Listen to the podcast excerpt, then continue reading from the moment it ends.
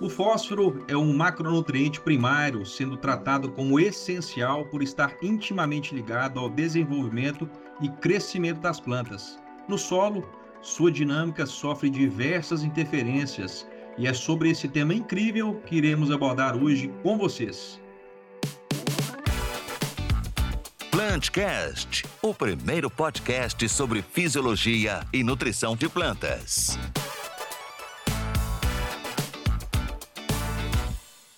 Seja bem-vindo, bem-vinda ao episódio de número 106 do Plantcast, o primeiro podcast de nutrição e fisiologia de plantas do Brasil, apresentado pela ICL América do Sul. Eu sou Ismael Andrade, host do Plantcast, e agradeço por sua audiência e nesta comunidade né, de quase 10 mil pessoas aqui nas plataformas de áudio. Sinta-se em casa. Para este episódio, convido Bianca Machado, ela que é engenheira agrônoma, consultora de desenvolvimento de mercado no oeste da Bahia, fica sediada lá em Luiz Eduardo Magalhães e faz parte do time CL na diretoria Cerrados Leste. Bem-vinda, Bianca. Oi, Ismael, é um prazer estar aqui com vocês hoje. Muito bom, obrigado, Bianca. Convido também Luciele Leolato, ela que é engenheira agrônoma, consultora de desenvolvimento de mercado, sediada em Catalão, Goiás, e faz parte do time CL na diretoria Leste. Bem-vinda, Luciele. Olá, Ismael, Bianca, ao nosso convidado de honra e também a todos os ouvintes. É uma satisfação estar participando desse, desse Plantcast sobre um tema um tanto polêmico e principalmente com um especialista no, no assunto, como nós vamos ter hoje. Com toda certeza, e trazendo sua expertise, sua experiência, dou que as boas-vindas ao nosso convidado, professor Paulo Pavinato graduado em agronomia pela Universidade Federal de Santa Maria, mestre em ciência do solo também pela Universidade de Santa Maria, doutor em agronomia barra agricultura pela Universidade Estadual Paulista, Unesp, Botucatu, São Paulo, com ênfase em química e fertilidade do solo. Atualmente é professor associado da Escola Superior de Agricultura Luiz de Queiroz, Exalc, USP, Piracicaba, São Paulo. Sua área de atuação na docência e na pesquisa é em fertilidade do solo e adubação. Seus projetos são focados no manejo de fertilizantes e adubação em sucessão de culturas, na dinâmica do fósforo no solo em sistemas de produção envolvendo plantas de cobertura e manejo, bem como na utilização e ciclagens de resíduos ambientais como fontes de nutrientes para as plantas. Professor Pavinato, obrigado pela presença e seja bem-vindo ao Plantcast. Olá a todos, é um prazer estar aqui falando com vocês novamente aí sobre um tema bastante interessante para a agricultura brasileira e com uma perspectiva né, boa para os próximos anos aí em termos de eficiência, em termos de busca por novas alternativas ou, né, ou novos manejos que possam melhorar o aproveitamento desse nutriente no solo. Então, obrigado Ismael, obrigado Bianca, obrigado Lucélio pelo convite. Maravilha, professor. É justamente isso, é, é, a nossa busca por elevar os patamares de produção, né? Nós que agradecemos e com certeza será um episódio rico em informações, né? Que irão com certeza nutrir a nossa comunidade.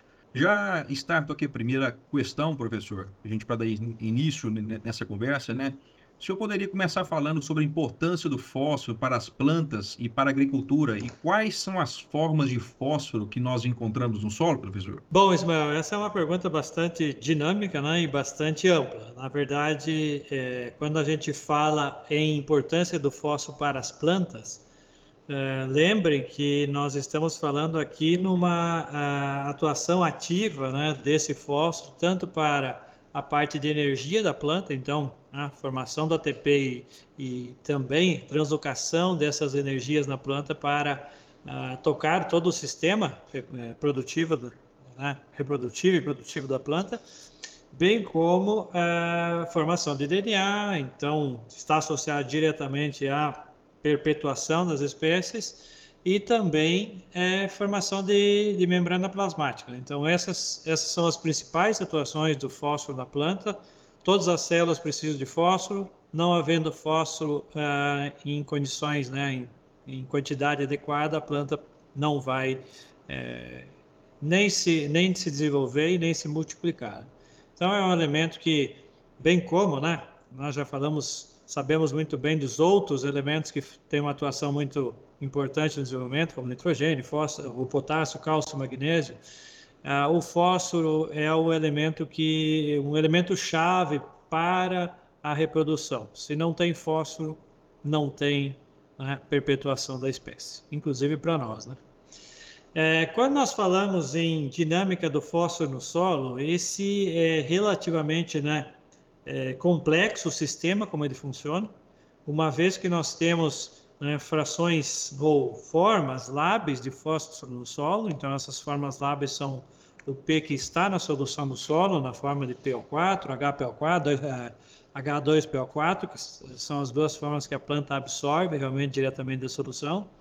Mas isso é uma migalha, isso é uma quantidade muito pequena.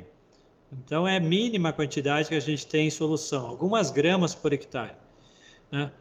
A, a, a, segunda fração que a gente encontra é o chamado P lábio, ou P disponível, mensurado pelos métodos de análise, né? como a resina, como o MEDES, por exemplo, que são os clássicos do Brasil. E nessa fração a gente encontra P é, fracamente ligado à fração sólida do solo. Então pode ser um P que está de alguma forma né, sofrendo uma atração eletrostática, uma ponte de hidrogênio com a fração argila ou mesmo com a fração orgânica do solo e, e, e fica facilmente trocável com a solução. Então ele repõe facilmente a solução do solo. Por outro lado, nós temos a grande fração de P no solo, que é o P considerado não lábil. Né? A gente mensura isso de diferentes formas, com extratores mais fortes, com ah, ácidos muitas vezes né, fortes para retirar esse P do solo. E esse fósforo não lábil, ele está sofrendo as mais diversas ligações com a fração sólida do solo. Então, nesse fósforo não lábio, que nós temos normalmente nos solos brasileiros mais de 95% do nosso fósforo total, é, nós temos ele ligado muitas vezes com ligações covalentes, né, fazendo troca de ligantes com a fração argila, e aí na fração argila a gente dá um destaque muito maior para os óxidos de ferro e óxidos de alumínio, que são os, os, os dois componentes principais da absorção forte de fósforo no solo. E, e, e, essas ligações covalentes, elas não deixam esse fósforo muitas vezes voltar para a solução do solo, certo? Além de nós termos, obviamente, uma parte de fósforo ligada à fração orgânica também, né?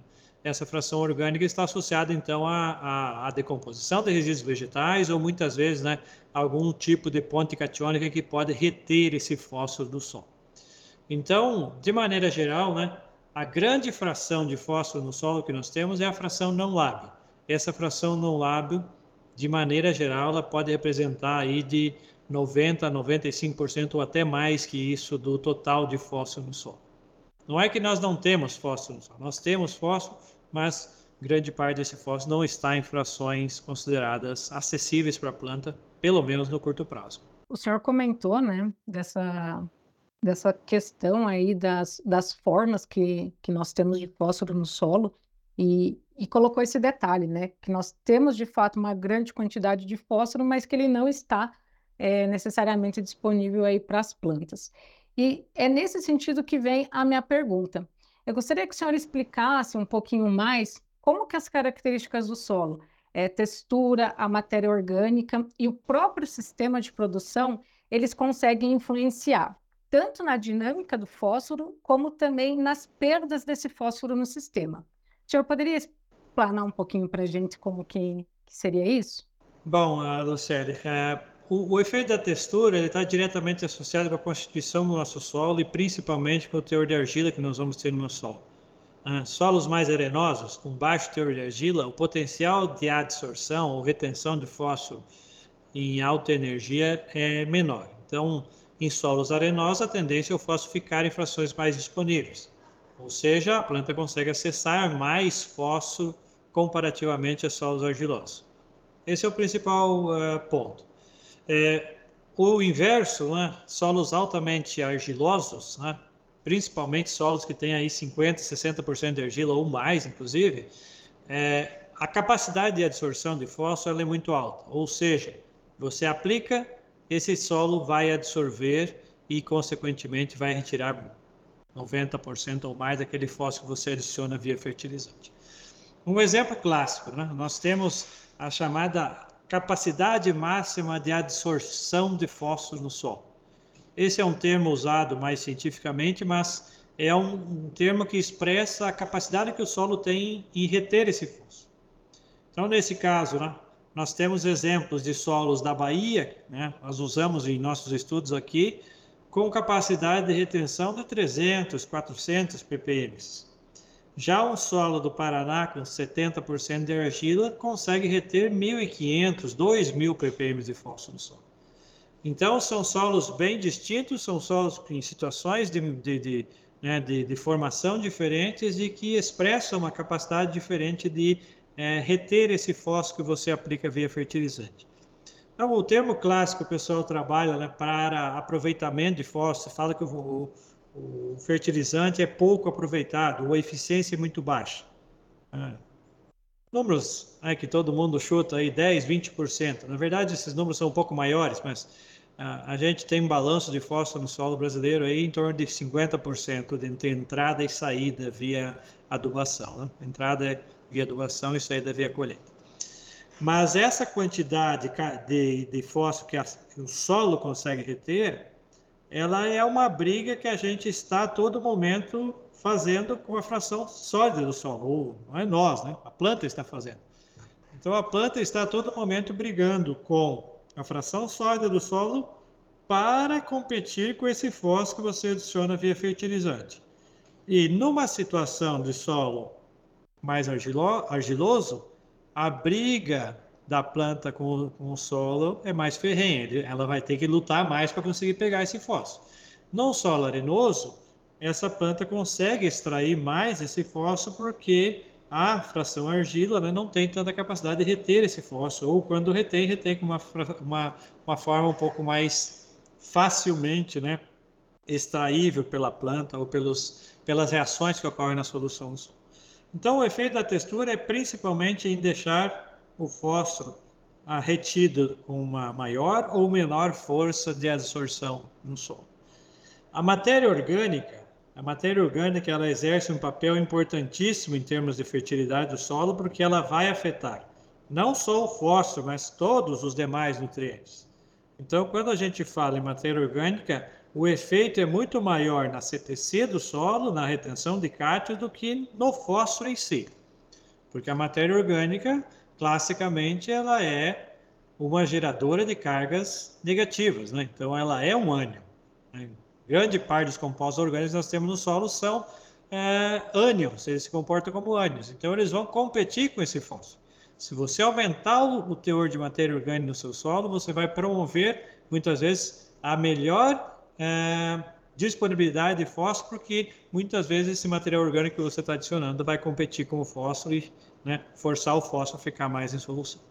Então, é, um, é uma atividade benéfica que é, vale tanto para cátions como para ânions, mas para o fósforo tem uma, uma participação muito importante em deixar mais ele disponível. Com relação ao manejo, uh, o manejo, principalmente de, de solo né, e de plantas, ele também tem uma atuação bastante expressiva em fazer com que esse fósforo chegue mais até a planta. Porque quando você imagina um plantio direto, que você deixa mais material orgânico reciclando ali no meio, principalmente naquela camada mais superficial, tem o efeito da palha. Ele vai tender a forçar mais fósforo a ficar em solução pela competição direta desse material orgânico com, a, com os sítios de absorção de fósforo no solo. Por outro lado, um sistema convencional de cultivo, onde você mexe com esse solo e incorpora esse material orgânico, você maximiza o contato do fósforo com a fração sólida, né, com a fração argila principalmente, e faz com que mais fósforo se absorva a, a fração sólida. Então, pensando em manejo, o mínimo removimento possível é melhor.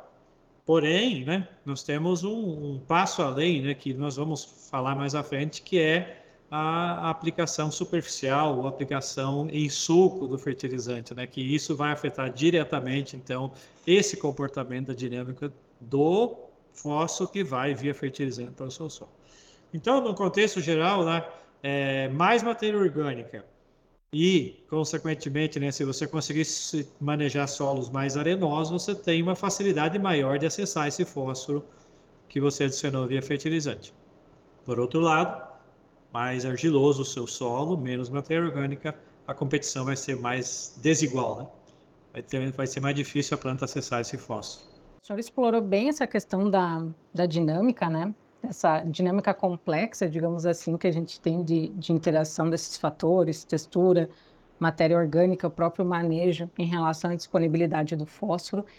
E se a gente for olhar, professor, assim, de um modo geral, os níveis de fósforo, eles são baixos e muito baixos, né? Até se a gente considerar aqui no Cerrado, a gente poderia falar que a, essa disponibilidade, esse nível, ele seria um pouco mais baixo aí que, que no restante do, do Brasil. E aí a gente vai ter que, é, pensando em altas produtividades, nós vamos ter que fazer essa aplicação de fertilizante fosfatado. Eu gostaria que o senhor explorasse um pouquinho mais nesse sentido, por que, que a gente tem que aplicar é, mais fósforo do que as plantas elas geralmente precisam. Dentro de tudo o que o professor já falou, e ainda dentro desse cenário da baixa disponibilidade do, do nutriente. Certo, Luciane. Bom, nós temos duas condições eh, que nos levam a fazer essa, ou demandar essa alta quantidade de fósforo. E isso vale principalmente no começo, né, no sistema produtivo. Uma é que nossos solos são de origem tropical. Então, comparativamente ao, aos solos europeus, aos solos norte-americanos, é, nossos solos são muito temperizados. Solos muito temperizados têm mais né, caulinita, tem mais óxido de ferro e alumínio. Então, é uma consequência da formação do solo nós temos essa competição mais desigual. Então, nós não podemos comparar o que acontece lá com o que acontece aqui nos nossos solos. Os nossos solos de cerrado, né, em função dessa alta temperização e principalmente por é, não ter uma disponibilidade razoável de nutrientes é, naturalmente, eles sofreram mais ao longo do tempo em função da, da, da pouca ciclagem de nutrientes. Então, eu vou dar um exemplo é, bem, bem ilustrativo, que é solos da Amazônia e os solos do Cerrado. Solos da Amazônia, os solos são frágeis também. Então, são solos que facilmente eles podem se degradar a maioria argissolos, né, que sofrem. Só que na Amazônia está tendo uma ciclagem de material orgânico muito grande. Então, a floresta amazônica crescendo lá, né, chovendo a todo momento, é, faz uma ciclagem muito grande de material orgânico e essa ciclagem de, de, material orgânico promove a ciclagem de nutrientes. Então, nós temos um ambiente abundante em nutrientes na fração mais orgânica, mais disponível. Só nos solos de cerrado nativo, nós não tivemos isso, ou seja, o desenvolvimento vegetativo é muito baixo muitas vezes nesse solo de cerrado, porque ele era muito pobre naturalmente, então não tinha nem condições de dar aquele arranque inicial para o sistema começar. Ou seja, você não tem nada, né? você tem que adicionar para começar o sistema produtivo. Então foi isso que aconteceu com a, o, o, boom da nossa agricultura no Cerrado, que foi aí na década de 70 e 80, quando se descobriu, né? principalmente com a, atuação do pessoal do desenvolvimento da Embrapa e, e, algumas universidades brasileiras né, que tiveram destaque nessa participação, de, de, de, de descobrir que nesses solos de cerrado, embora pobres, se você corrigisse ele quimicamente, você conseguia colocar ele no sistema produtivo e melhorar muito o seu sistema de produção. E ele é capaz de produzir se corrigido quimicamente. Então foi o que aconteceu. Né? com a, a, o impulsionamento do uso da calagem para adicionar fertilizante, nutriente para elevar o pH, com, com depois o advento do uso do gesso agrícola, né, que além de adicionar cálcio e enxofre, também né, faz um efeito benéfico na parte química, nós começamos a, a ver que era possível produzir no cerrado muito bem e, e, só corrigindo essa parte química. E daí, consequentemente, depois nós conseguimos melhorar a parte física, a parte biológica, que hoje se fala muito, né? É, a, a, partir dessa correção química. Então, nós conseguimos é, iniciar o sistema produtivo, o que se tinha de agricultura no sul, principalmente, e algumas regiões do sudeste, né, com solos mais, naturalmente mais férteis, né, a, a partir da, da floresta tropical, a, se conseguiu depois no Cerrado com o advento do uso de, de, de, desses produtos químicos, né? principalmente é, calcário, gesso e NPK, principalmente os fertilizantes NPK. Então, a partir dessa correção, e hoje é a moda de se falar né, em, em correção ou construção de perfil do solo, essa construção de perfil do solo, o que, que é? É você colocar nutrientes necessários para o desenvolvimento da planta em níveis adequados do solo. Então você adiciona cálcio, adiciona magnésio, adiciona uh, enxofre, adiciona uh, todos os micros né, necessários também, mas você dá uma condição para que essa planta cresça melhor e cicle mais esses nutrientes. E aí você consegue ao longo do tempo fazer essa bendita né, construção do perfil do solo. Certo? Então, essa correção química nos promoveu, né, nos deu condição de você explorar melhor os nutrientes. E aí a sua pergunta, né? Por que, que nós temos que adicionar tanto fósforo para colher bem? Na verdade, nós temos que adicionar bastante fósforo em solos que naturalmente não tinham, certo? Então, o cerrado nativo, por exemplo, não é que ele não tem fósforo, mas ele tinha muito pouco fósforo disponível. Ele não dava aquele arranque inicial, aquele efeito prime que nós chamamos para a planta conseguir se desenvolver. A partir da adição de fertilizantes minerais, nós conseguimos dar esse efeito prime né, e levar para um patamar né, que a planta consiga se desenvolver bem com aquele nível que nós já temos. Então, nós damos aquele efeito prime, efeito inicial, que é muitas vezes chamado de fosfatagem, né? Nós aplicamos o fósforo para dar aquele nível mínimo no solo, elevamos para um teor né, que seria considerado como médio, de fósforo disponível, e aí depois nós trabalhamos com a chamada manutenção, com a adubação para suprir a planta e alguma demanda que ainda o solo está tendo para competir com esse fósforo. Né? Então, depende muito do tempo de cultivo que nós temos para essa condição. É um dado que a gente levantou aí de algumas décadas de uso de fósforo no solo, e a gente publicou em 2020 um mapa sobre isso, mostra que nós temos muitos solos brasileiros já de áreas cultivadas desde a década de 50, 60, 70, com, com um acúmulo de fósforo de mais de 500 quilos por hectare já. E esse é um fósforo que foi enchendo a chamada caixa estoque do solo, foi enchendo aquela caixa de fósforo não disponível, mas ele também ele está em constante equilíbrio com a fração lábio. E aí você vai construindo também a fração disponível do solo. Né?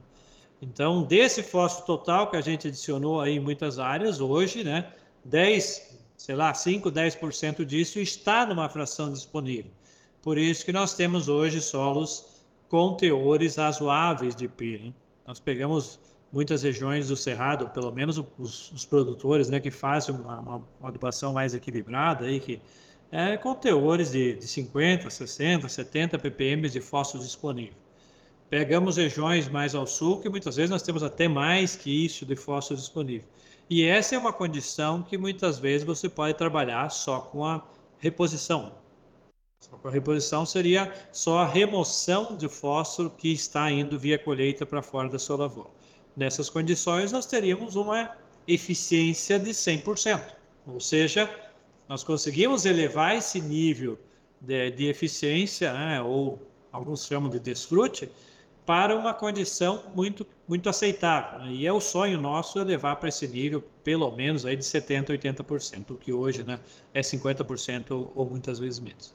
Então, eh, na verdade, a sua pergunta é retórica para situações de área de abertura ou áreas novas de cultivo.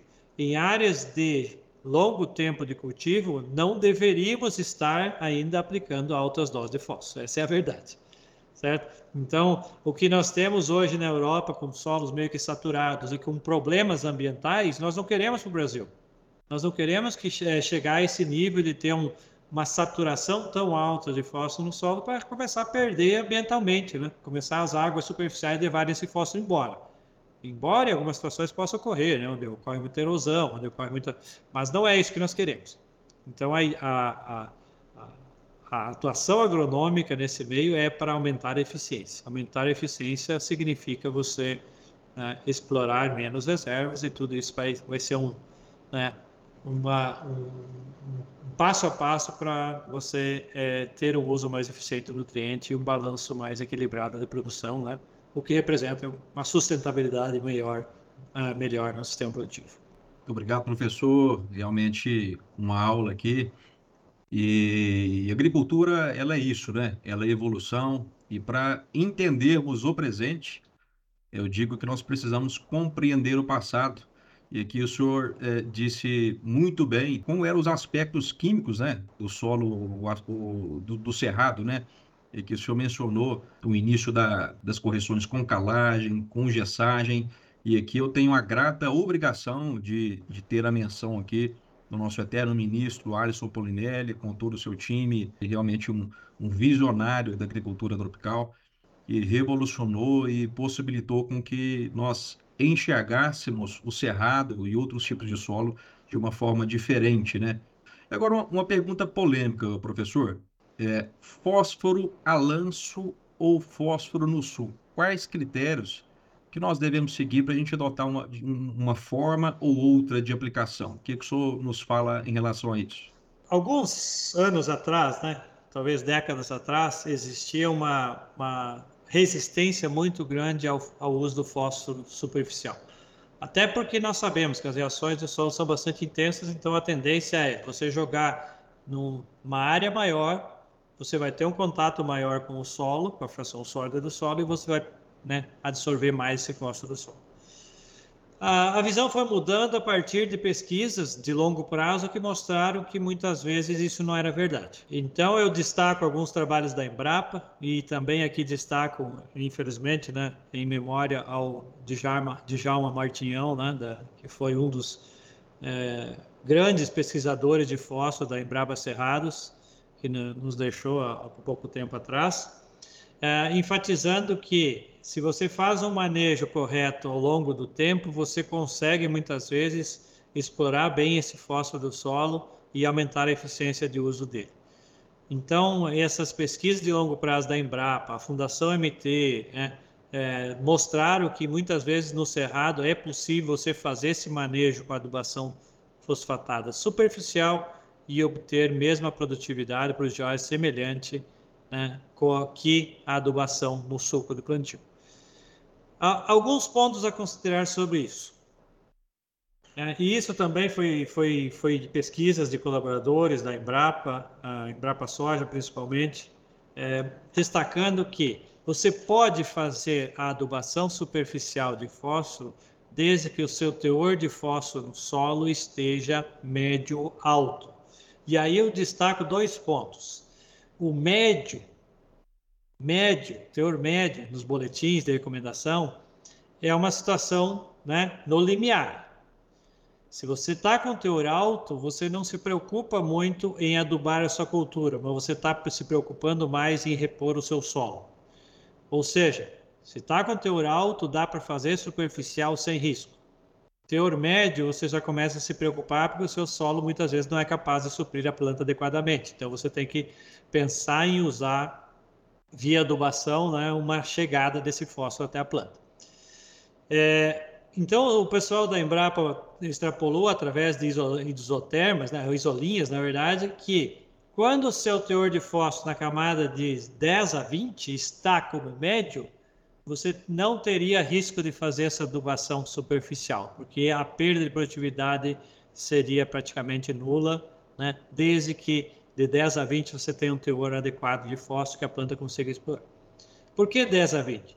Porque 0 a 10 nós sabemos, é com a aplicação superficial vai se acumular esse fósforo ao longo do tempo na superfície, os primeiros 5 centímetros principalmente.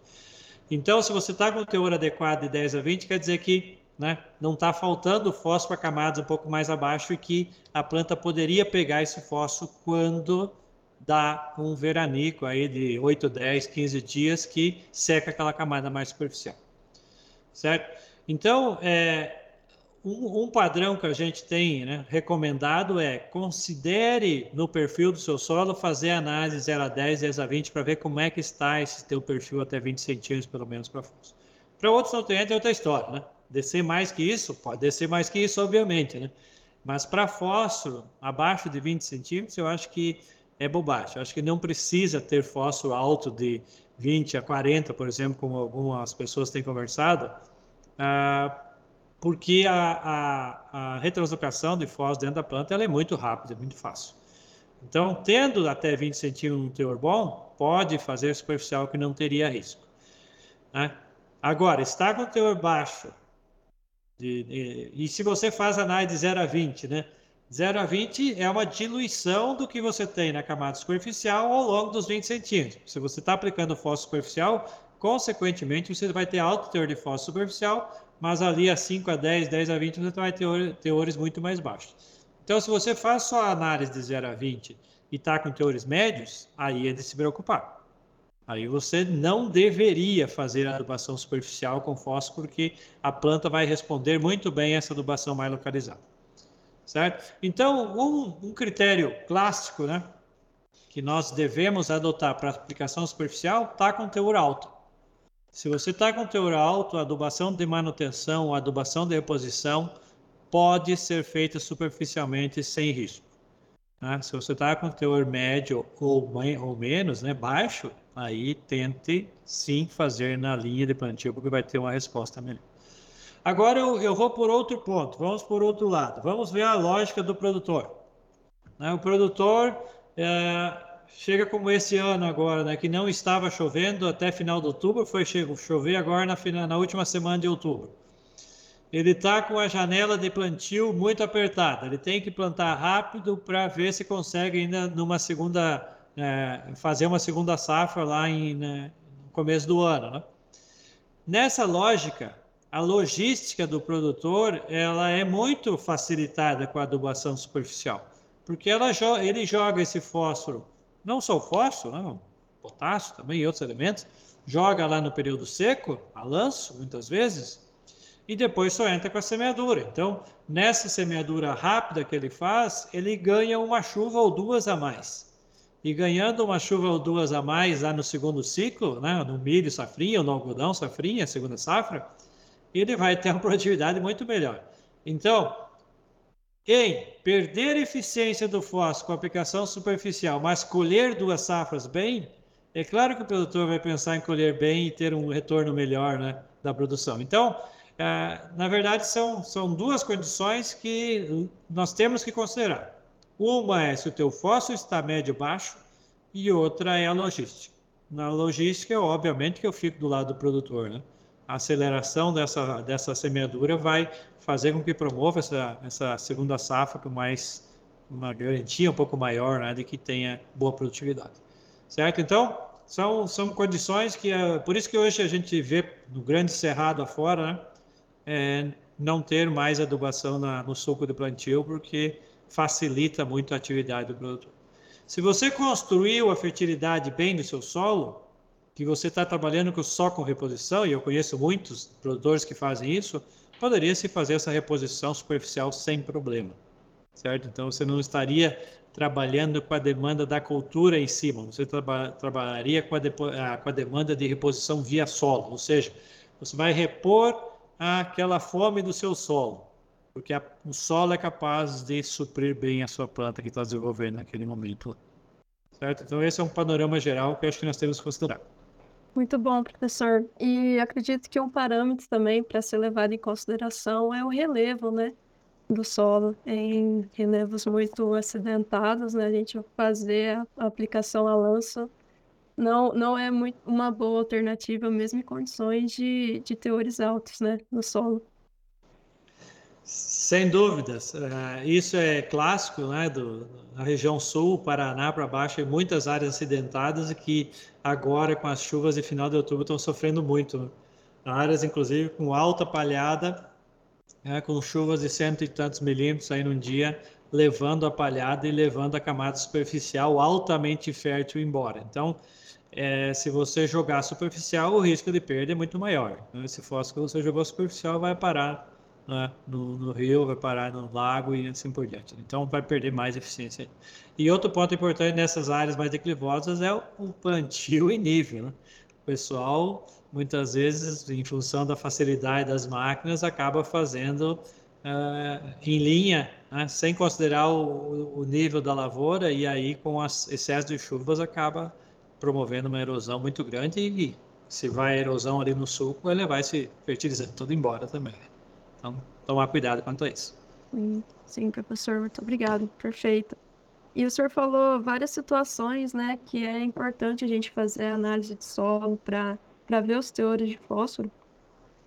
E falando aqui da região onde eu estou hoje, na, na região oeste da Bahia, são solos, em sua maioria, arenosos e que possuem altos teores de fósforo. Ainda mais porque, é, pelo baixo teor de argila, grande parte do fósforo que é aplicado ele fica na fração lábil, né, que, que a planta ainda consegue acessar. É, não é raro a gente pegar análise de solo que tem teor acima de 40 ppm de fósforo. E, e já é, acredito que uma tradição de quem cultiva no cerrado de sempre entrar com fósforo, mesmo em situações de altos teores, sem muito ajuste de doses. Até porque quando começou é, o cultivo de grãos no cerrado, um dos nutrientes que mais respondiam naquela época que os teores ainda eram baixos no solo era o fósforo. Então é muito uma tradição todo ano entrar com é, mais ou menos 90 pontos de fósforo, pensando na soja, né? E frente a isso, eu faço uma pergunta para o senhor. Existem ocasiões em que a gente pode zerar a adubação de fósforo sem ter prejuízos em produtividade? Bom, Bianca, essa é uma pergunta que é corriqueira e que, na verdade, né, o produtor tem muita resistência em tirar realmente a adubação fosfatada. Na verdade, é, se recomenda fazer a reposição quando os teores de fósforo estão na classe chamada muito alta no solo. Então, por exemplo, um solo muito arenoso, menos de 15% de argila, 30 ppm está sendo considerado o limite crítico por melis, ou 40 ppm o limite por resina, certo? Então, solo arenoso é meio parecido os valores. Ah, quando você tem o dobro disso, ou seja, 80 por resina ou 60 ppm por melis, você está com a situação de teor acima disso muito alto no teu solo, certo? Nessas condições, a recomendação oficial é aplique no máximo a reposição, no máximo a quantidade de fósforo que a sua cultura está levando embora. E quanto é isso? Para a soja, de maneira geral, 40 a 50 pontos de P2O5. Esse, isso é quanto a, a soja leva embora.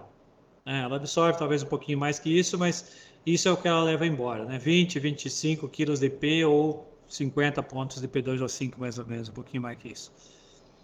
O milho, né? Não é uma realidade de vocês aí, mas o milho leva um pouco mais, né? O milho é, chega a, remover aí até 70 pontos de, de, de fósforo, né? de P2O5. Então, nessas situações, Bianca, o recomendado seria, você está com o teor de fósforo muito alto, aplique no máximo a reposição. Então, não é aplicar 80, 90 pontos, mas sim aplicar os 40, 50 pontos, que é o que a cultura está demandando, para você manter o equilíbrio do seu solo. Por isso, nessa condição, você vai conseguir aumentar a sua eficiência, obviamente, porque né, doses menores sempre a eficiência é maior, mas aí você está trabalhando num sistema equilibrado. Né? Você vai repor o que está levando embora, então você vai manter o seu sistema. Nesses solos arenosos, para trabalhar com a parte química é muito mais fácil que solo argiloso. Solo arenoso, como você falou, a retenção é menor, então o que você colocar ele fica mais disponível é, para as plantas.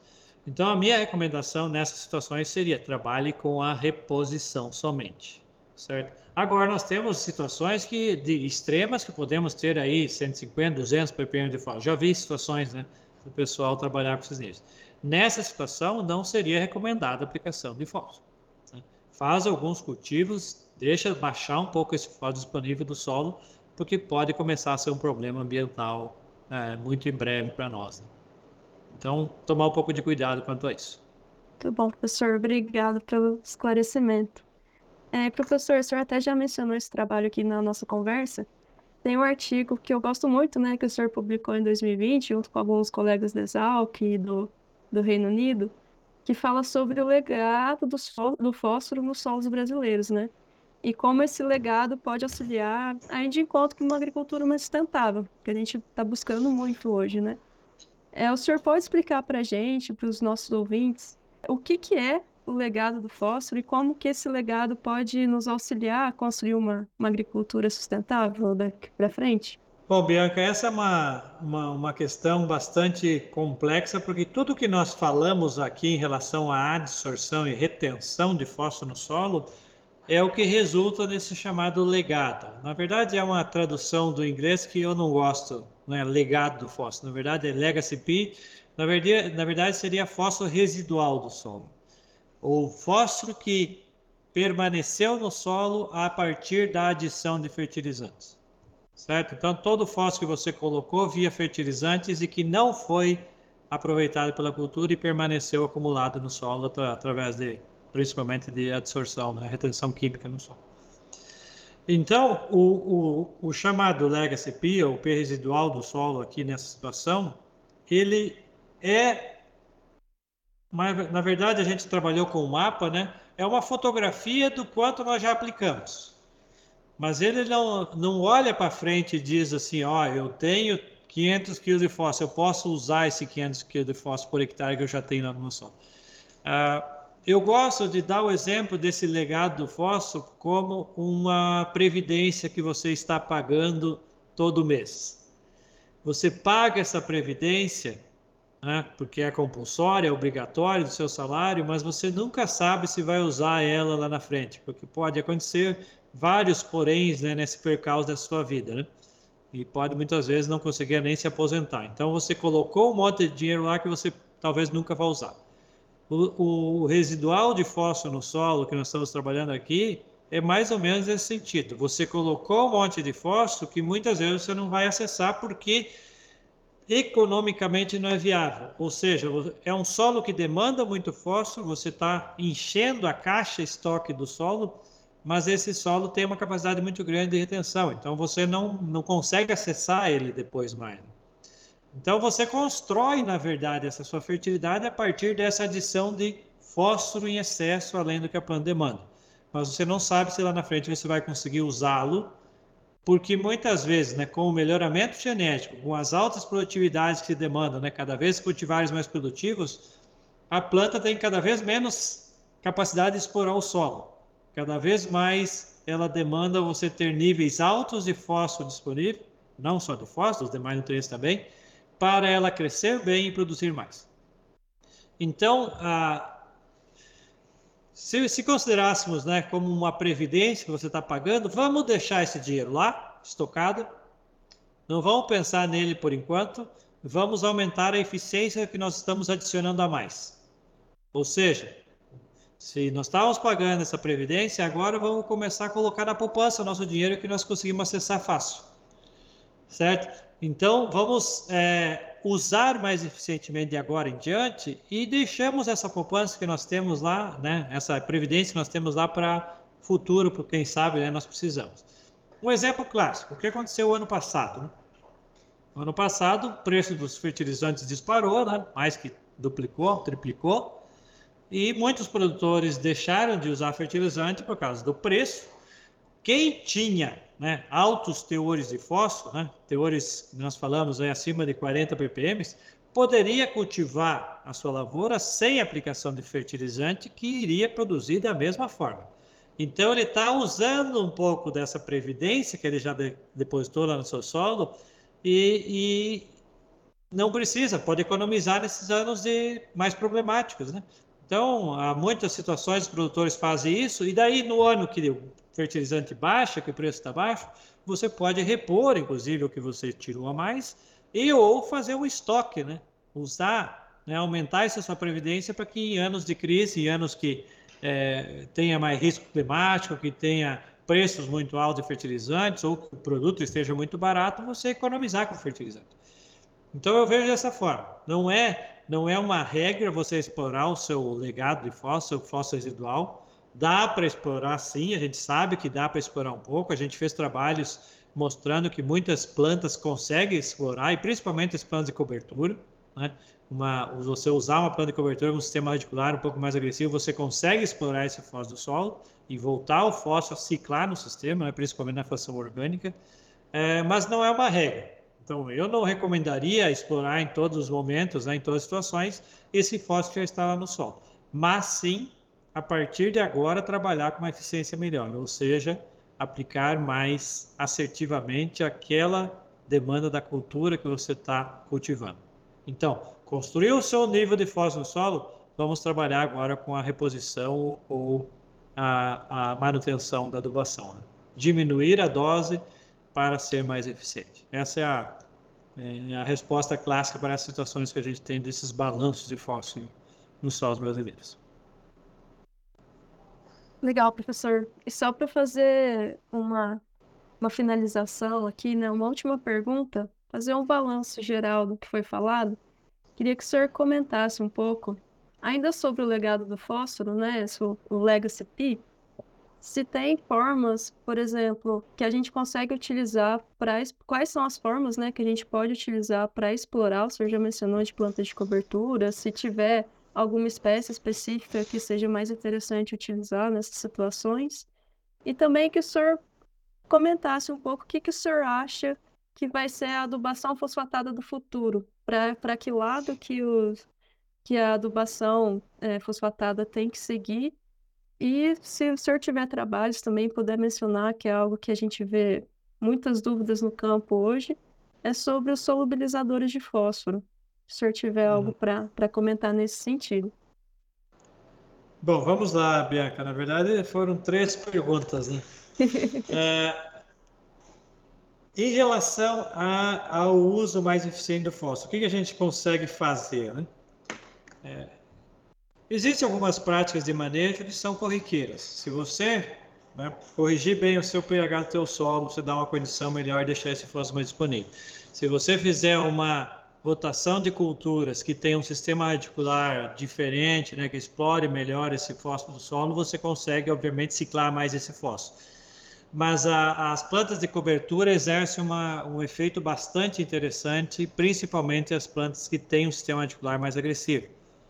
Então, destaque para a braquiária, obviamente, a braquiária tem uma capacidade de redistribuir, né? além de aproveitar esse fósforo, ela redistribui esse fósforo através do sistema articular para diferentes camadas de solo. Então, a gente tem visto trabalhos é, conduzidos por colegas aí mostrando que a braquiária é capaz, sim, de promover o aumento do fósforo disponível é, no longo prazo. Né? Você está ciclando esses nutrientes por vários anos, você consegue que a braquiária faça esse trabalho por você. É uma delas. Milheto, por exemplo, é uma cultura de, embora de ciclo rápido, né? ela decompõe rápido, mas ela também tem uma capacidade de pegar mais fósforo e ciclar mais no, no, no material orgânico.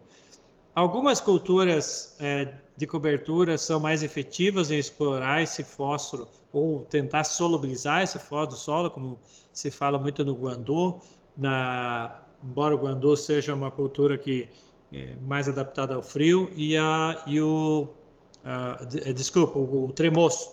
Tremoço uma cultura mais adaptada ao frio, e o guandu é uma cultura, né? O detalhe é que o guandu vai, muitas vezes, ocupar a área que seria cultivada por grãos, né? Então, o produtor tem resistência a entrar com uma cultura que vai ocupar a sua janela de, de produção de grãos. Ah, em relação a o que essas plantas fazem, né? Elas têm a habilidade de solubilizar compostos orgânicos, ela tem a habilidade de mudar pH, ela tem a habilidade de muitas vezes também né, se associar com microrganismos e ajudar a explorar esse fósforo que já está no solo. É, em relação a microrganismos, a gente vê uma gama bastante grande de produtos surgindo no mercado hoje, né, a maioria bacilos, pseudomonas e tudo mais. Ah, mas nem todos né, realmente têm uma atuação, têm mostrado uma atuação efetiva de, de né, melhorar a planta e explorar esse fósforo. A gente testou já alguns deles, eu não vou mencionar por caráter ético, obviamente, mas ah, que em algumas situações eles funcionam e em outras situações não funcionam.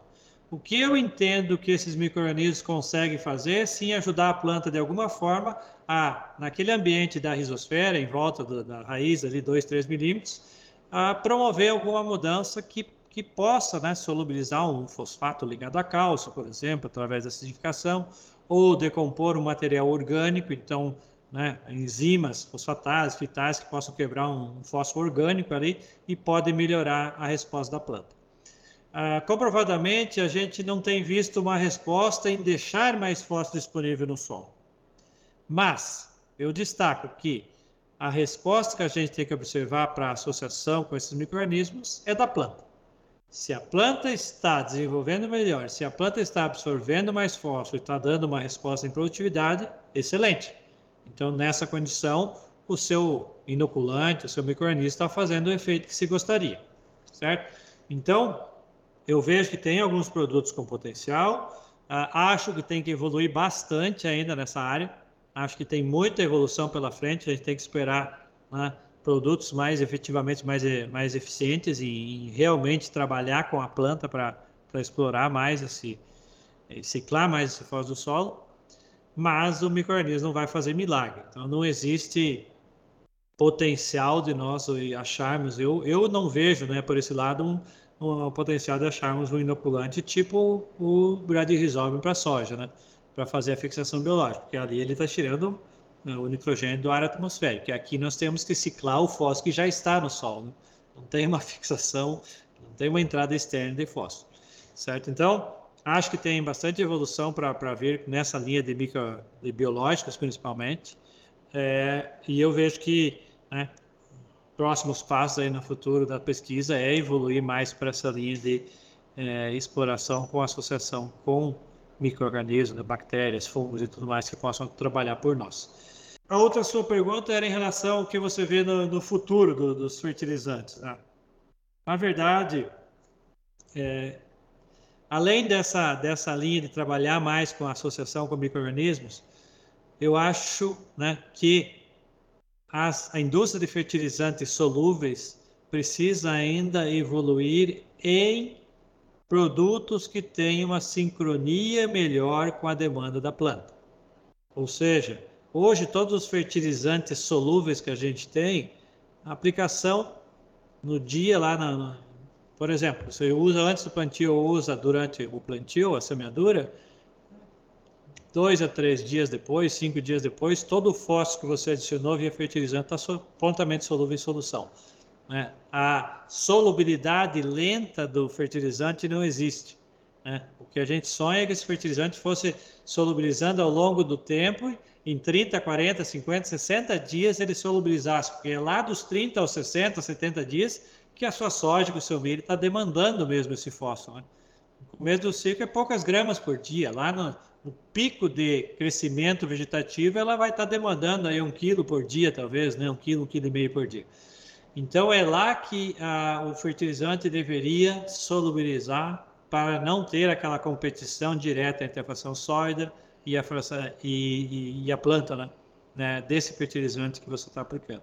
Mas ainda é um desafio porque você fazer a aplicação lá naquele momento seria uma, uma ideia que todo mundo ia pensar. Né? Então, vou aplicar lá os 30, 40 dias. O problema é que você vai ter que aplicar superficial. O sistema radicular da planta não está, né? embora tenha raiz superficial, mas está muito pouco superficial. Então, é, é, seria muito baixo o aproveitamento da aplicação lá naquele momento. Certo? Então, acho que a evolução é para produtos mais né, sincronizados com a demanda da planta. Existem alguns produtos no mercado que trabalham com esse fim. O detalhe é os produtos que nós temos hoje que, que tem uma sincronização adequada, né, parecida com a demanda da planta, muitas vezes custam o que no mercado hoje está seis a sete vezes mais caro que os produtos convencionais aí que nós temos. Então, ainda não é uma realidade para agricultor de larga escala. Pode ser para um nicho de mercado, né? Produção de mudas, produção de olerícolas ou assim por diante, né? Produtos de alto valor agregado. Certo? Então, eu vejo dessa forma. Eu vejo que nós temos que evoluir ainda, né? Para conseguir talvez baratear o custo de fertilizantes de eficiência melhorada que chamam no, no mercado. Maravilha, professor Pavinato. Continuemos então essa nossa evolução, né? Enfim, muito obrigado por compartilhar toda a sua experiência, sua expertise nesse tema de altíssima relevância. E deixo aqui para você as suas considerações finais. Para o nosso público, né, que nos acompanha sempre, né, tem pessoas ligadas ao campo, dos mais diversos setores do agronegócio. Eu queria, gostaria que você deixasse uma mensagem final e também os seus contatos, né, como é que o pessoal te encontra aí nas redes sociais ou algum contato de e-mail. Fique à vontade, professor. Bom, eu, eu é que agradeço o, pessoal da ICL né, pela oportunidade aí de, de, divulgar um pouco mais nossas pesquisas, nossas ideias. É, espero que tenha esclarecido alguns pontos né, de dúvidas para muitos aí. E a, todo mundo que está nos ouvindo no Brasil afora, aí pelo campo, que use um pouco dessa informação, né, que seja útil para você na, na, aplicabilidade prática, principalmente, né? levar essa informação ao produtor e o produtor use de forma correta para né, termos uma eficiência melhor do uso desse fertilizante, né, desse nutriente, bem como né, nós tenhamos um, um, uma, um balanço e uma sustentabilidade do sistema produtivo mais adequado. Eu agradeço muito a oportunidade. Meu, meu e-mail né, é pavinato.usp.br, então pode me mandar e-mail, fique à vontade de nos contactar. É, e nas redes sociais a gente se encontra por aí, né? LinkedIn, Instagram, é só pesquisar por Paulo Pavinato lá que irá nos, é, me encontrar, com certeza. Muito obrigado. Obrigado, nós que agradecemos. Luciene, ficamos por aqui então, né? Depois dessa aula, Ismael, com certeza ficamos por aqui. Eu me perdi no tempo aqui, não sei, estava tão eu bom também. que eu tomei um susto na hora que o Ismael falou que precisava encerrar, sabe? Foi é. opa, mas já, mas parece que fazia 10 minutos que a gente estava conversando só. Então, quando uhum. o assunto é bom, ele é leve, quando a pessoa ama o que faz, a gente só fica ouvindo, né? E, e indo junto no, no pensamento. Maravilha, obrigado. Bianca, ficamos por aqui também, né?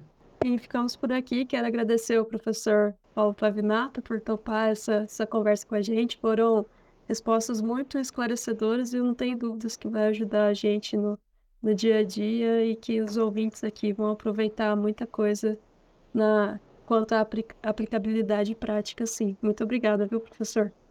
Eu que agradeço, gente. Obrigado pela oportunidade aí. Vamos, vamos juntos pela agricultura brasileira. É isso aí, pessoal. Muito obrigado pela audiência. Lembre-se de nos seguir aqui no Spotify ou em sua plataforma de áudio favorita.